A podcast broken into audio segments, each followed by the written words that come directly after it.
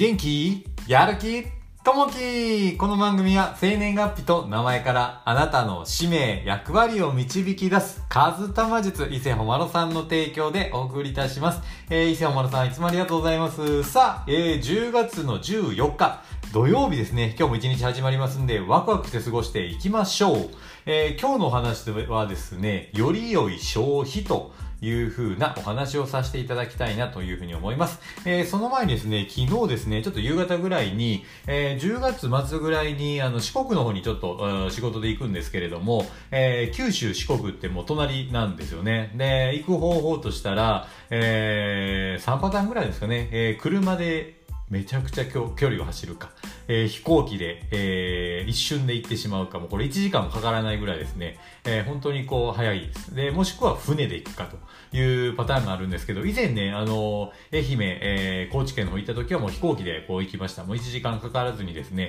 えすぐ福岡の空港から、え松山の空港にぐっと飛んでいくんですけれども、まあ時期によったら結構ね、安かったりします。え1万円ちょっとぐらいで片道行けたりするんですけど、昨日見てるとですね、え飛行機で往復でやっぱ5万ぐらい、やっぱり行ってたので、ちょっとね、えー、高いかな。でも、まあ、時間をね、取るんだったらこれでもいいのかなと思いながら、まあ、車はね、どうしても、あのー、回っていくとものすごく時間がかかるので、ちょっとこれはね、論外かなと思って、一度船を使ってみようかなと思いました。で、船なんですけど、九州の、えー、福岡の方から出る船ですと7時間ぐらい、小倉っていうところから、まあ、出るんですけど、まあ、それで、えー、松山の方ですね、えー、行く形が一つと、あとは、そうですね、大分別府の方から行くような、2時間ちょっとぐらいで行けるようなところがあるんですけども、まあ、どれにしようかなというふうに決めながら、まあ、この2時間に行ったら、まあ、3万円ぐらいだったり、えー、こう、まあ、7時間かけて行ってもやっぱこれ結構車積んじゃうとですね高くて5万ぐらい行ってしまうんですけどやっぱりねいろんな方法があるんですけどいろいろ試してみて、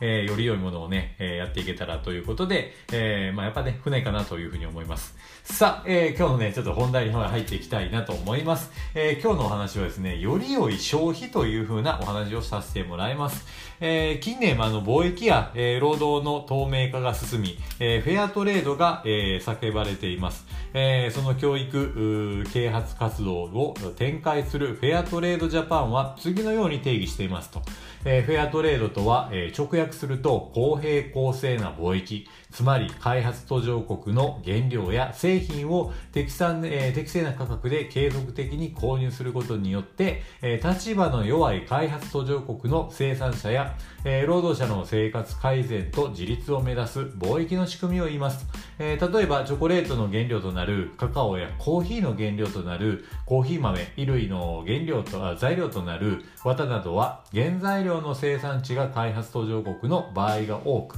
えー、強制労働、自動労働、安全や衛生が不十分な労働環境などが、え、問題になっていますと。2013年にはバングラディッシュで複数の縫製工場が入った。えー、老朽化したビルが崩壊して3600人以上の、えー、死傷者が出る大事故が起きていますと。えー、そうした問題をクリアしたフェアトレード商品は割高になりがちですが、えー、公正に取引された商品に、え、ふさわしい金額を支払うべきではないでしょうかと、えー、適正な価格を見極め、えー、より良い社会に貢献する消費活動をしたいものですと、えー、より良い消費を心がけましょうというとこですね。まあ仕事柄、ちょっと貿易関係のですね、まあ物流等のこう仕事をしてですね、まあ船の、えー、まあ会社等をこうやってるんですけど、まあその中でですね、やっぱりこう物流ですね、えー、以前あのコロナ禍の時っていうのはものすごくね、えー、まあ商品が届くのが遅かったり、やっぱ船がねね、えー、まあ料金が上がっていたりとかっていうことがありましたね。やっぱこのコロナ禍でものすごく料金が上がりましたね。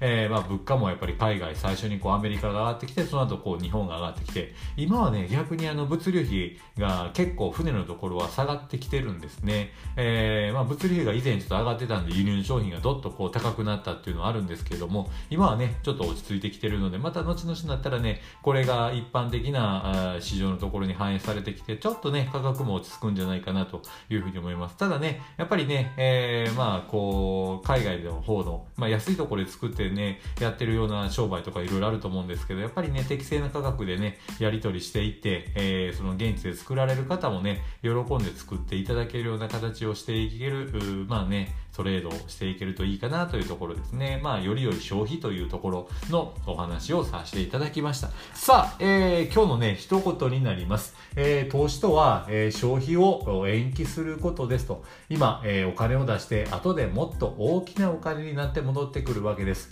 本当に大事な問題は2つだけです。えー、一つはどれだけ戻ってくるか、もう一つはいつ戻ってくるかと、ウォーレン・バフェットさんですね。えー、まあ投資の神様、僕あの、このウォーレン・バフェットさんものすごく好きなんですけど、やっぱりね、えー、この方、えー、ね、投資でこう、ね、20%の利回りを出したりとかっていうのをやってらっしゃるんですけど、やっぱりね、えー、これからはね、投資もしていくのも一つありかなと思います。ちょっとね、今日、この後の配信に関しては25歳ぐらいから投資をやってたりするんですけども、えー、その時ね、1週間で100万円ぐらいらい儲けたんですけど、1日で100万ずっとなくなってしまった。そんなね、お話もちょっとこの後、えー、していきたいなというふうに思います。さあ、えー、昨日のね、ちょっと配信に関しては、えー、数に注目というところで1095回目の配信をさせていただきました。えー、昨日もね、多くのいいね、コメントをいただきましてありがとうございます。えー、昨日コメントをいただきました。レイさんコメントをいただきましてありがとうございます。えー、そしてリリアさんコメントありがとうございます。そしてハルポンさんコメントをいただきましてありがとうございます。こうしたね、えー、いいね、コメントが本当に励みになりますので、またよかったらね、えー、聞いていただけたらなというふうに思います。さあ、えー、この後はですね、プレミア配信で、えー、ちょっとね、投資についてちょっと話していきたいなというふうに思います。さあ、えー、今日はお休みの方はゆっくり休んでいただいて、お仕事の方はお仕事頑張っていただけたらなというふうに思います。今日もあなたにとって最高の一日になりますように。じゃあね、またね、バイバイと最後にですね、ちょっと告知の方だけさせてもらいます。えー、本を出す夢を諦めないということで、えー、12月24日、えー、本を一冊ね、出そうと思ってます。で、えー、他の方もね、一緒にこうやっていますんで、ぜひね、みんなで一緒に、えー、12月24日、本を出していきたいなというふうに思ってます。クリドルというコミュニティをやってますので、ぜひぜひ、えー、今からでも参加お待ちしておりますんで、来ていただけたらと思います。えー、もう一つは、えー、英会話留学というのをね、ちょっとやっております。これは、えー、フィリピンのセブ島にいらっしゃる先生ですね。えー、まあ、この先生が英語を教えてもらいますんで、海外のね、え方から学んで、多くのね、外国の友達を作っていきましょう。えー、ぜひぜひ、もしよかったら、えー、まあ、こちらの方も、えー、お待ちしております。さあ、えー、今日も一日ワクワクしていきましょう。じゃあね、またね、バイバイ